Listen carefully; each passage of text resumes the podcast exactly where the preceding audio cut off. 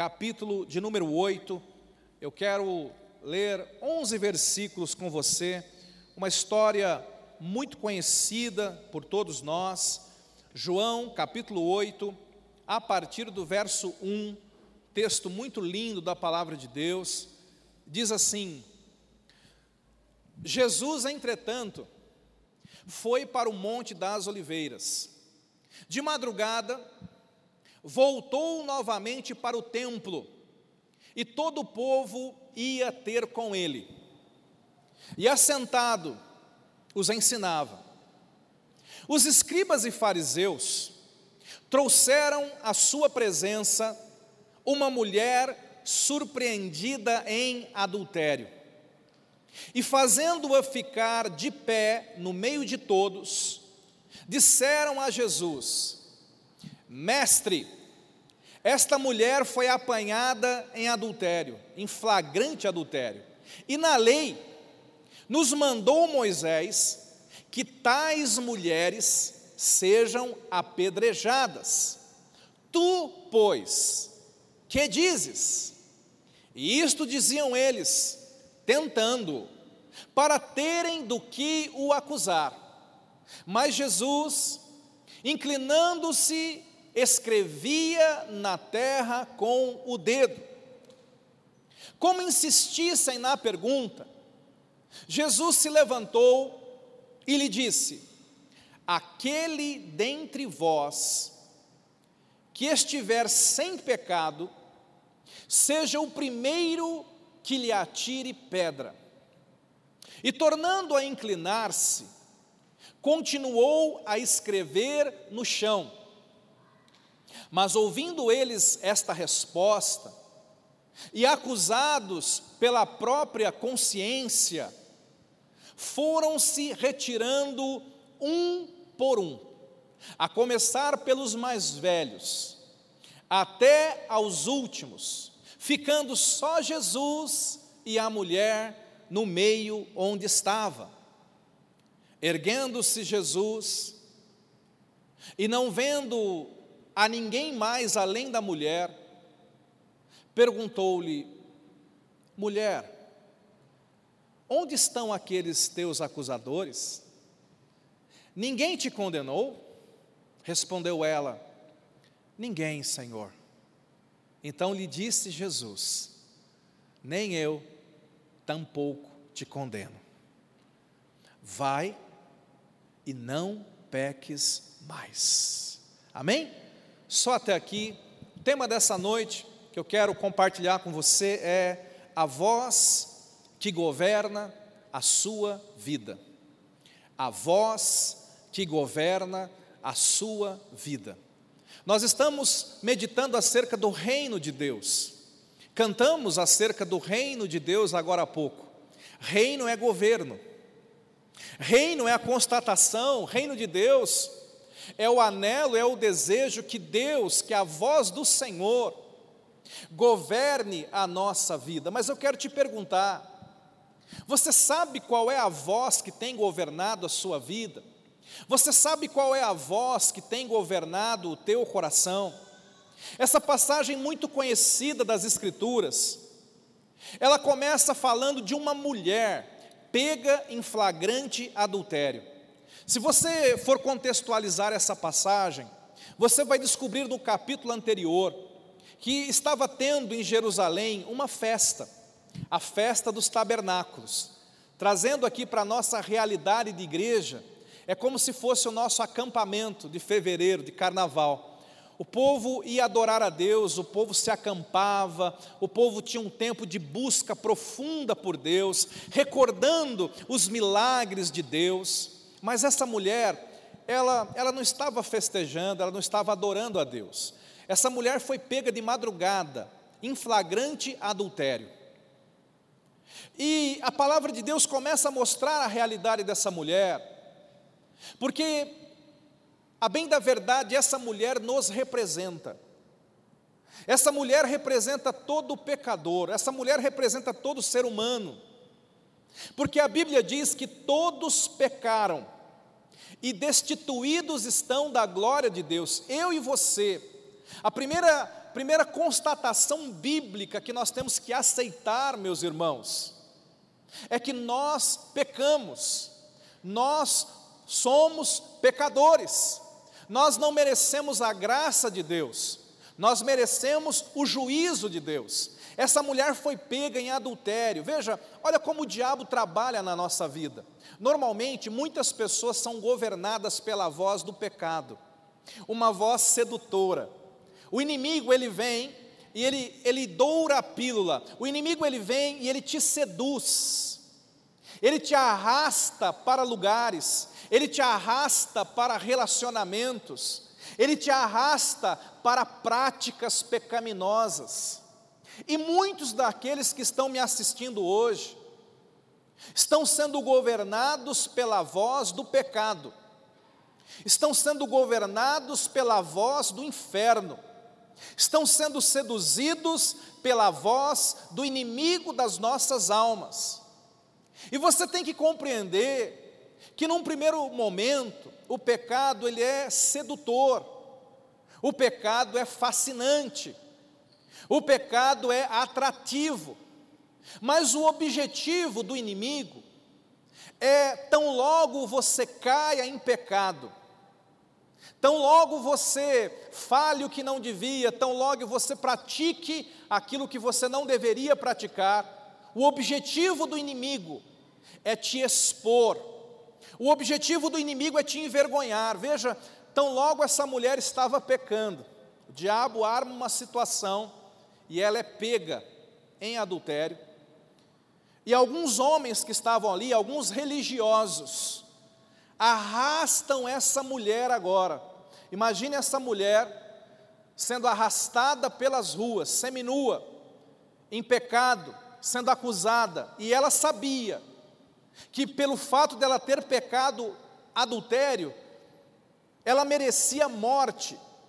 E sabe, queridos, essa também é a história de muitas pessoas. Talvez você seja governado pelo pecado, mas também existem algumas pessoas que estão aprisionadas na culpa, que estão aprisionadas agora no peso que o pecado trouxe, o peso do, do passado está pesando no seu coração. Muitas pessoas são arrastadas pela vida de pecado em pecado, de vício em vício, de culpa em culpa, de vergonha em vergonha. E você não consegue romper, você não consegue se levantar, você não consegue se ver vencendo, porque toda hora o peso, a acusação e a culpa vem sobre a tua mente, vem sobre o teu coração. O interessante dessa passagem é que esses religiosos levam essa mulher até Jesus, sabe? Às vezes pode acontecer que o, o, o mal que você está sofrendo possa te levar até Cristo, isso é Deus transformando maldição em bênção. Deus transformando maldição em bênção. É claro que nesse texto, a intenção dos acusadores era pegar Jesus, era criar uma armadilha. Por quê, pastor? Porque a lei de Moisés dizia que se alguém fosse pego em adultério, essa pessoa tinha que ser morta. Então eles levaram essa mulher para Jesus, porque se Jesus dissesse assim: não, não vamos matá-la, então ele quebraria a lei de Moisés.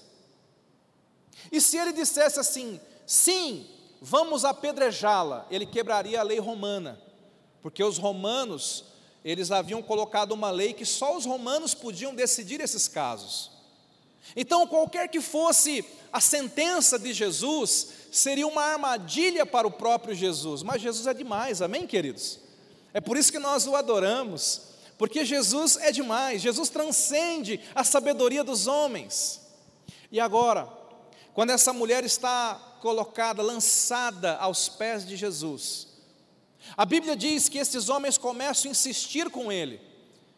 Mestre, o que nós vamos fazer? A lei diz que nós temos que matá-la. Então Jesus, ele olha, ele, ele, na verdade não olha para os acusadores, não olha para a mulher, ele se inclina e eles continuam insistindo. Então Jesus diz: aquele que não tiver pecado, atire a primeira pedra. E é interessante porque esses homens agora começam a se examinar. E a Bíblia diz que a consciência deles começa a acusá-los, porque todos eles tinham pecado também. Eles começam a entender que eles não eram melhores do que aquela mulher. Eles começam a entender que se fosse para matar pecadores, eles tinham que morrer primeiro. E com esta palavra, aqueles acusadores começam a sair um por um, ficando só a mulher. Eu quero dar um pause aqui e quero pensar com você acerca de algumas coisas, queridos. Que voz tem governado o teu coração? Qual é a voz que tem governado a tua vida? Frequentemente nós aconselhamos pessoas, oramos por pessoas, que têm situações na vida não resolvidas. Talvez você seja esse tipo de pessoa, estou falando com você, você que está vivendo dentro de um pecado, você que está vivendo debaixo de acusação, ou você que já é do Senhor Jesus, você que já confessou o seu pecado a Jesus, você que, que já pediu perdão, mas você não se sente perdoado. O inimigo, ele constantemente vem te acusar, o inimigo constantemente vem lançar culpa no teu coração, na tua vida. E sabe, amados, nós temos que entender que quando o pecado governa a nossa vida, ela começa a ruir. Quando o pecado governa, nós não conseguimos avançar.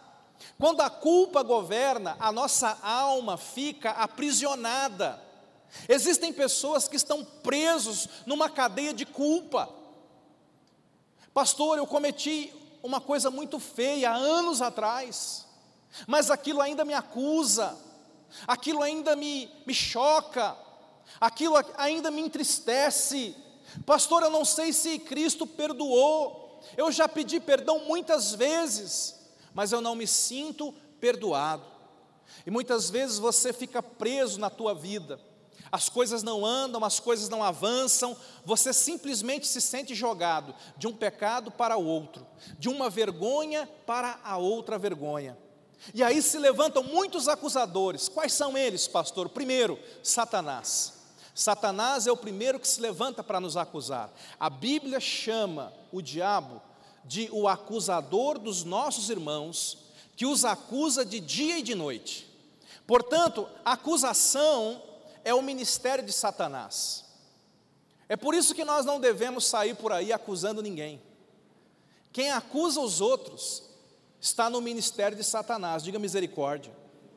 Amém, queridos? Nós não devemos sair apontando o dedo, nós não devemos sair acusando os outros, porque isso aí é tarefa de Satanás, é tarefa do inimigo das nossas almas. Agora, olhe bem o que acontece aqui. Além de Satanás, muitas vezes o inimigo usa pessoas para nos acusarem. Pessoas podem nos acusarem. Pessoas podem nos perseguirem, pessoas podem ser usadas pelo inimigo para apontar as tuas falhas, para apontar os teus erros, para lembrar o teu passado. Mas existe um acusador que é muito cruel, é aquele que habita no seu espelho, é você mesmo. Alguns de nós, nós, por não nos sentirmos perdoados, nós nos acusamos constantemente. E toda hora, veja como funciona o, o problema da culpa do pecado. Nós oramos agora há pouco. E tem pessoas que precisam de um milagre. Aliás, quantos aqui precisam de um milagre? Muitas pessoas precisam de um milagre, mas muitos de nós, quando vamos orar, nós podemos até estar cheios de fé, eu creio, eu creio que se o Senhor curou a Ana Paula, Ana Paula, o Senhor vai me curar hoje. Eu creio, eu creio, estou cheio de fé. Mas quando você se ajoelha para orar, logo vem aquela, aquele pensamentozinho de acusação.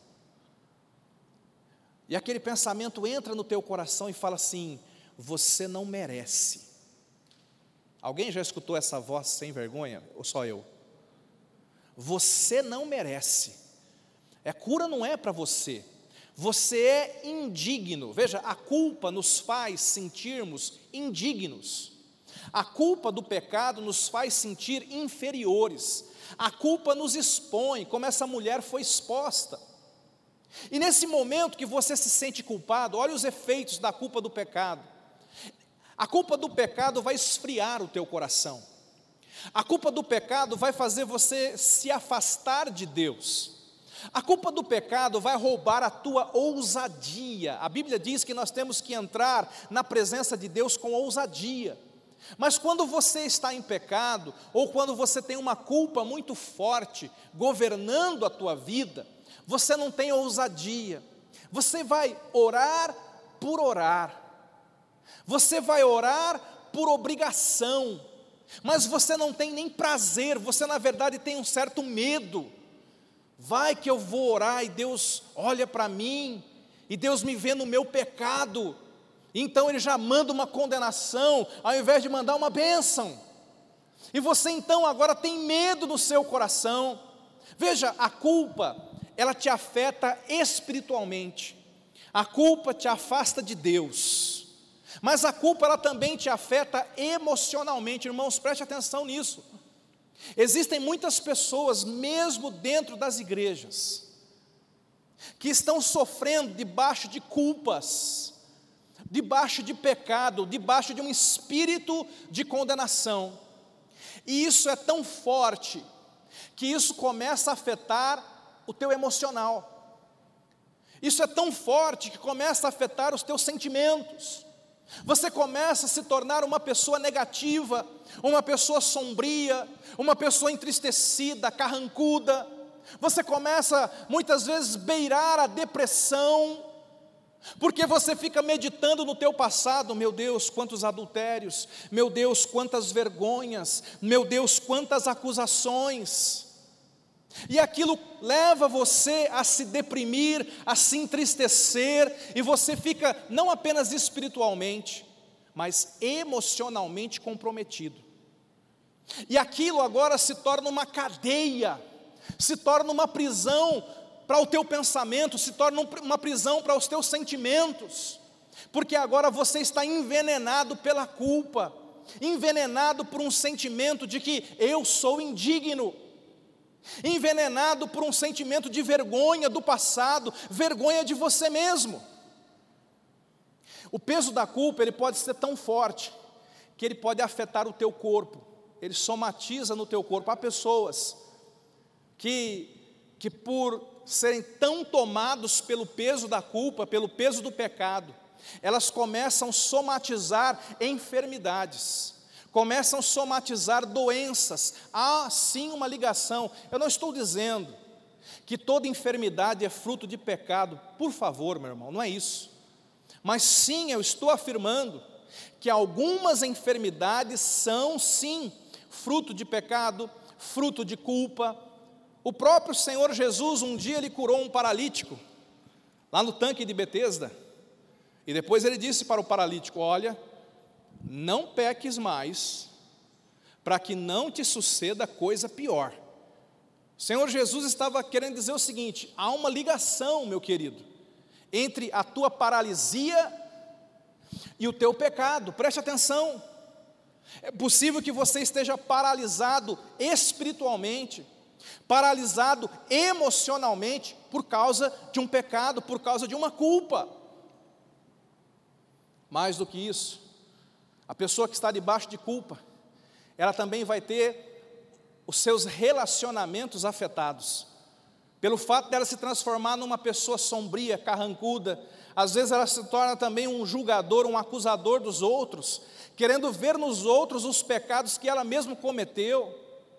Essa pessoa pode arruinar o seu próprio casamento, ela pode arruinar as suas amizades, ela vai ter dificuldade de romper nos ministérios, vai ter dificuldade de servir a Deus. Mas aí, aí nós temos a solução em Jesus. Preste atenção no que acontece aqui. Pastor, eu estou debaixo de um pecado. Pastor, eu estou debaixo de um vício. Pastor, eu estou debaixo de uma culpa. Há uma culpa que governa a minha vida. Há um vício que governa a minha vida. Tem uma história que eu sempre conto aqui. Se você já ouviu, não importa de ouvir de novo, é importante que você não esqueça. Dizem que dois netinhos, o João e a Maria, foram tirar férias na casa do, da avó, no sítio da avó, coisa boa. E uma bela tarde, o Joãozinho pegou uma pedra e ele resolveu jogar no lago. Mas quando ele jogou a pedra, ele era ruim de mira, tadinho do Joãozinho. A pedra pegou na cabeça do pato e matou o pato. Pum! Uma pancada, o pato morreu. Ele olhou para um lado, olhou para o outro, não tinha ninguém vendo. Ele corre lá, pega o pato e esconde debaixo de um monte de lenha. E fica caladinho. Já está dando a hora do jantar. Ele entra e ele decide: olha, eu matei o pato, mas eu não vou contar para ninguém, ninguém vai descobrir. Então ele janta com a avó, com a Mariazinha, que era sua irmã.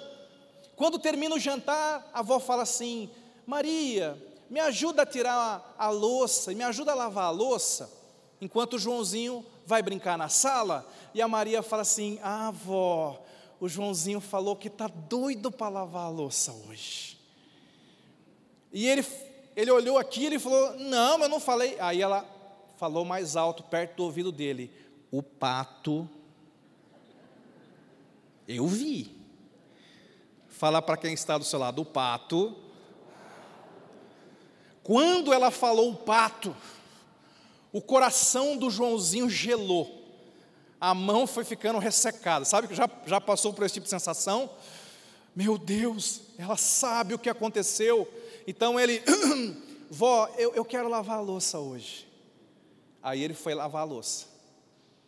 No dia seguinte, quando eles acordaram, a avó disse assim: Maria, você não quer me ajudar com umas coisas aqui? E o Joãozinho pode brincar, e depois você vai brincar. Ele falou: Ah, avó, o Joãozinho falou que quer te ajudar hoje o dia todo. E aí ela passou por ele e falou bem baixinho: O que, que ela falou mesmo? E lá vai o Joãozinho ajudar a avó a fazer tudo. Resumindo, aqueles dias de férias do Joãozinho se transformaram no inferno na terra, porque ele ficou escravo da Mariazinha. Até que um dia ele não estava aguentando mais, era muita humilhação. Ela pedia para ele buscar água, ela pedia para ele amarrar o cadarço do, do, tênis dela, ela fazia de tudo, até que um dia ele não aguentando mais, ele correu até a avó, chorando, e disse: Vó, me perdoa, eu matei o seu pato, e eu escondi o pato, pensei que, que ninguém ia descobrir. Aí a avó abraçou ele, e a avó falou assim: Joãozinho, quando você matou o pato, eu estava na janela, eu vi tudo. A senhora viu tudo, mas a senhora está vendo o que a Mariazinha está fazendo comigo? Ela falou: Eu estou vendo, eu, eu queria saber até onde você ia aguentar ser escravizado pela sua irmã.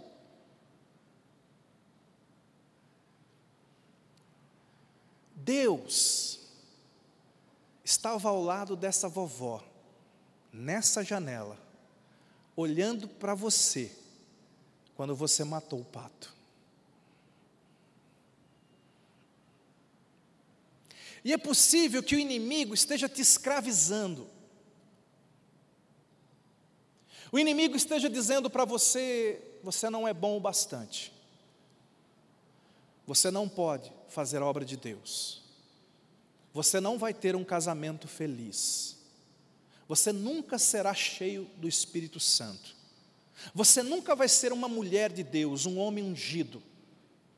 Porque toda vez que esses pensamentos vêm sobre você, o inimigo aparece lá no fundo da tua alma, ele sopra na tua mente. Eu sei o que você fez no verão passado.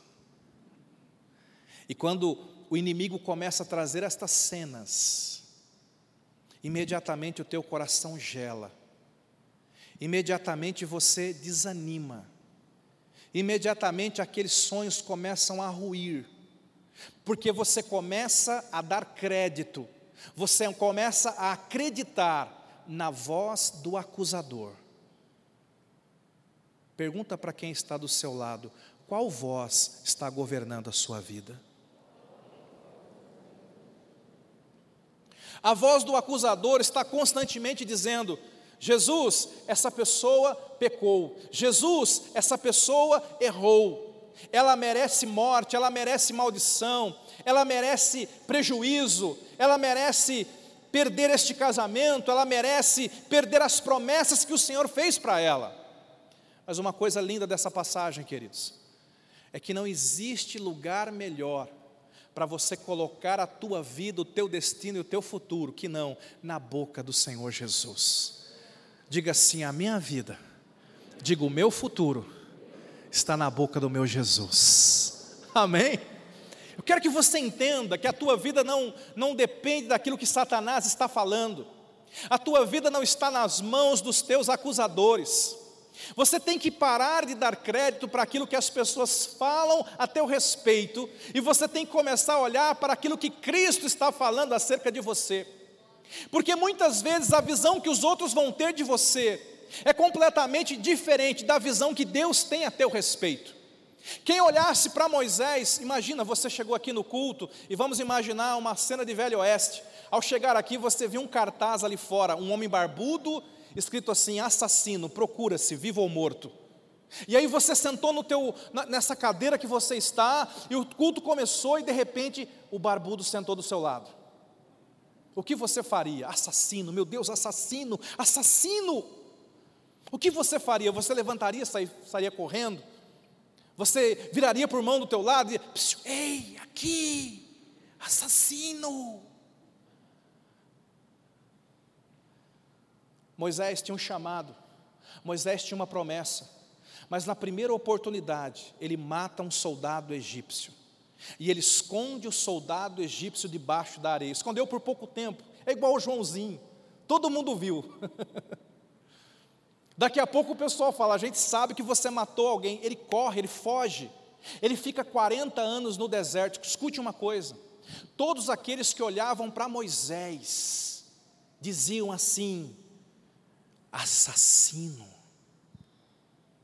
assassino, você matou um homem violento, temperamental. Mas Deus, quando Deus olhava para Moisés, Deus dizia assim: libertador. Você vai fazer milagres, você vai transformar água em sangue, você vai abrir o mar vermelho, você vai receber a minha lei para a nação. Deus dizia, as pessoas diziam assassino, Deus dizia juiz em Israel, líder em Israel. Qual é a visão que você tem de você? As pessoas olhavam para Pedro e diziam pescador de peixe. Jesus olhava para ele e dizia pescador de homens. As pessoas olhavam para Raabe e diziam prostituta. Deus olhava para Raabe e dizia assim: genealogia de onde virá o meu filho, amado. Essa mulher, diante de Jesus, ela se sentia condenada.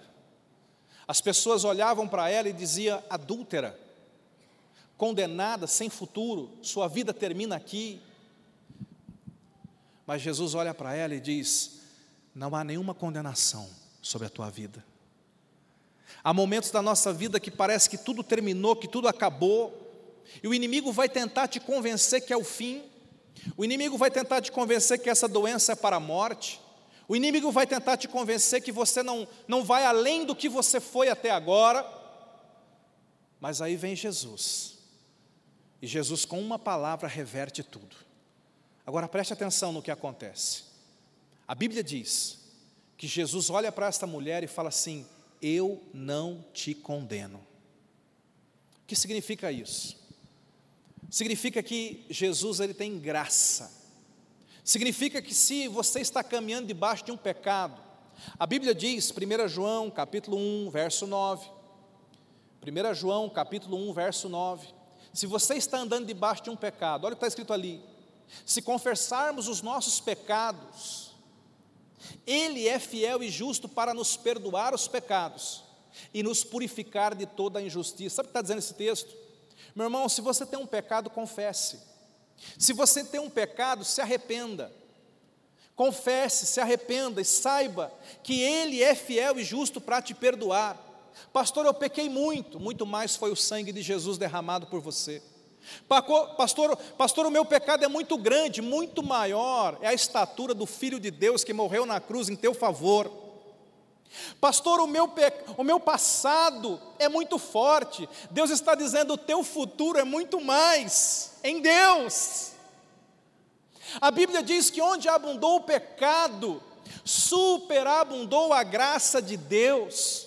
Você pode, meu amigo, minha amiga, olhar para Jesus nessa noite, e se há vícios, há poder em Jesus para quebrar toda sorte de vícios na tua vida. Se há pecado no teu coração, se há culpa pelo teu passado, o sangue de Jesus é poderoso para te lavar e para te purificar de toda injustiça. Agora entenda, muitas vezes nós pedimos perdão a Deus, mas nós não nos perdoamos.